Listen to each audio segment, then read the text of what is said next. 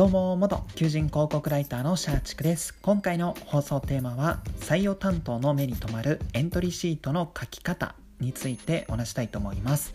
はい。就活や転職活動だともうエントリーシートあるいは職務経歴書とかですかね、まあ、そういった、えー、文章書く必要が絶対あるとは思うんですけども、まあ、なかなかこの一生懸命頑張ってもこのまあ、エントリーシートの段階で落とされてしまうとか、まあ、そういった方も非常に多いのかなと思います。私自身も一生懸命書いた割に全然書類選考に通過しないんだけどみたいな悩みもありました。はい。で今回はその悩みに応える形でですねこの採用担当の目に留まるエントリーシートの書き方、まあ、コツですね。こちらをご紹介したいかなと思います、まあ、コツといっても難しいものはなくてもう、えー、たった2つですねコツとしてはありますのでそれを、えー、皆さんにシェアしたいかなと思います。でちなみにどうしてこの放送をするようになったのか、まあ、その背景からお伝えするんですけども今勤めてる会社で私は温度メディアの担当、まあ、運営担当を行ってるんですけども、まあ、そこで新メンバーを雇いたいよねっていうところで今若干ではあるんですけども採用業務に携わっているんですね。でその中で、まあ、面接に、えー、参加したりとかあとはこの、えー、転職サイト上でスカウトを行ったりとかそういった業務をやっていて特にこのスカウト打つ際にこの何でしょう転職サイトに登録されているエントリーシートっていうんですかね、まあ、その、まあ、職務経歴書とかを、もうこう見ながら、このスクリーニングかけてですね、この希望職種とか、そういったものを当てはめて、まあ、そこに該当する一覧が出てくるので、そこで、まあ、一人ずつ職務経歴書とか、エントリーシートとかを見て、まあ、この人スカウトを打つ、打たないみたいな、その候補を決めてるんですけども、まあ、その中で、あ、こういう書き方すると採用担当の目には止まらないよな、みたいなところが見えてきたので、まあ、それを、えー、踏まえて、今回は、まあ、就活や転職活動であるあるな悩み、まあ、書類通過になかなか至らないみたいなところの解決になるかなと思ったのでこの放送を行っています。はい。で前置き長くなってしまったんですけども採用担当の目に留まるエントリーシートの書き方。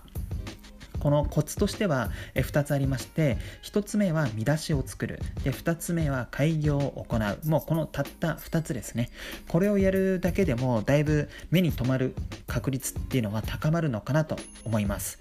はい、えー、どうしてそれが良いのかっていう解説を行うんですけどもまず1つ目の見出しを作るっていうところなんですけども、えー、やっぱりこの一生懸命書いてその本文とかこう書くじゃないですか。その設定されたその職務経歴書の枠にこうブワーって書くんですけどもブワーと書いてもいいんですけどもやっぱりですねこの採用担当読む側からするとやっぱり業務の日々の業務の間で、ま、ちょっとこのサクッと見てるっていう状態なんですよ。はい、よっぽど何でしょうこの経験とかそういうのを見てすごくこの人いいじゃんっていう人以外はもう流し読みなんですよ。っていうところでいくとこの一生懸命いくら内容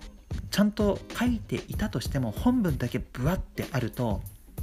結局この流し読みする状況ではその文章がどんなこと書いてるのかってパッと見わかんないんですよね。はい。最初から最後まで読まないと、えー、この人が優れたスキルを持っている方なのか、まあ、優れた経験をお持ちなのかっていうのがわからない状態ですので、結局この流し読みする流し読みをして判断するっていうこの状況下においては、まあ、状況においては結局この読まれない文章になってしまうんですね。はい、ですので、まあ、これは2つ目の開業を行うっていうところでも通じるんですけどもやっぱりこの読み手っていうのは流し読みをしている。で本業務とは別で、えー、その合間を縫って採用も採用業務を行っているっていうパターンも踏まえるとやっぱりこの見出しを適時作ってもらってその見出しにこの何でしょう本文の内容で伝えたいことが要約されていてもう見出しを読むだけで大体あこんなことできるんですねこんな経験をお持ちなんですねって分かる内容にした方が良いんですね。はい。そういった意味で、まあ、見出しを作るっていうのはこの採用担当の目に留まるエントリーシートの書き方として非常に有効かなと思います。まずはこの流し読みされている状態の中でいかに、えー、その内容を把握してもらうかざっくり分かってもらうかっていうのが重要になりますのでまずはこの見出しを作るっていうのを心がけてみてください。はい、で2つ目の開業を行うっていうところなんですけどもこれも実際ですね、今日、えー、スカウト候補を選定するにあたって、いろんな方の、まあ、このスクリーニングかけて、そこに該当する方の、まあ、プロフィールとか、ブワーってこう見ていく中で、やっぱりこの読みづらいなって思ったのが、開業を一切してないで、この項目にぎっしりこの文章を書かれている人こういった形の書き方されるとやっぱりこの流し読みする時にですねこの文章の塊がめちゃめちゃでかくてもうそれだけで、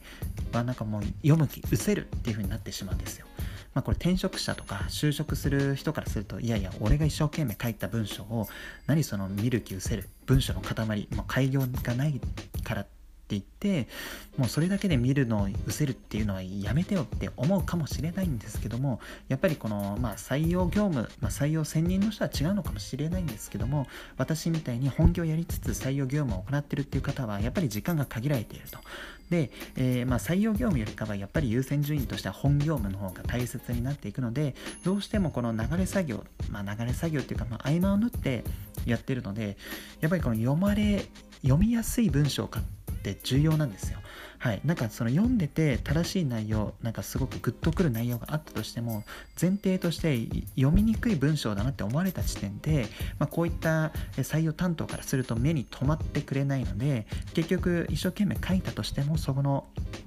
開業のありなしだけで読みにくいと判断されて、まあ、開業なしで読みにくいと判断されて結局一生懸命書いた文章が読まれないっていうオチも往々にしてあるのかなと思いますので、まあ、ぜひですねこの開業適時行うっていうのも意識した方が良いかなと思います。はい。まあそうですね、この、まあ、最近はちょっと転職サイトを、まあ、転職者として使ってはいないので、何とも言えないんですけども、まあこう、プロフィール項目とか職務経歴書、えー、まあ各、まあ、編集ページあると思うんですけども編集ページで書いた後必ずまあプレビューとかそういったものが画面を通して確認できると思いますので、まあ、その中で、まあ、パッと読んでこの文章の塊がでかくないかどうかっていうのは見た方が良いかなと思います。本当にぎっしり書かれているとか、まあ、文書の塊が、まあ、大きそうなものっていうのは基本的にこの流し見してる採用担当からすると読みにくい文章って思われてしまうのでもう内容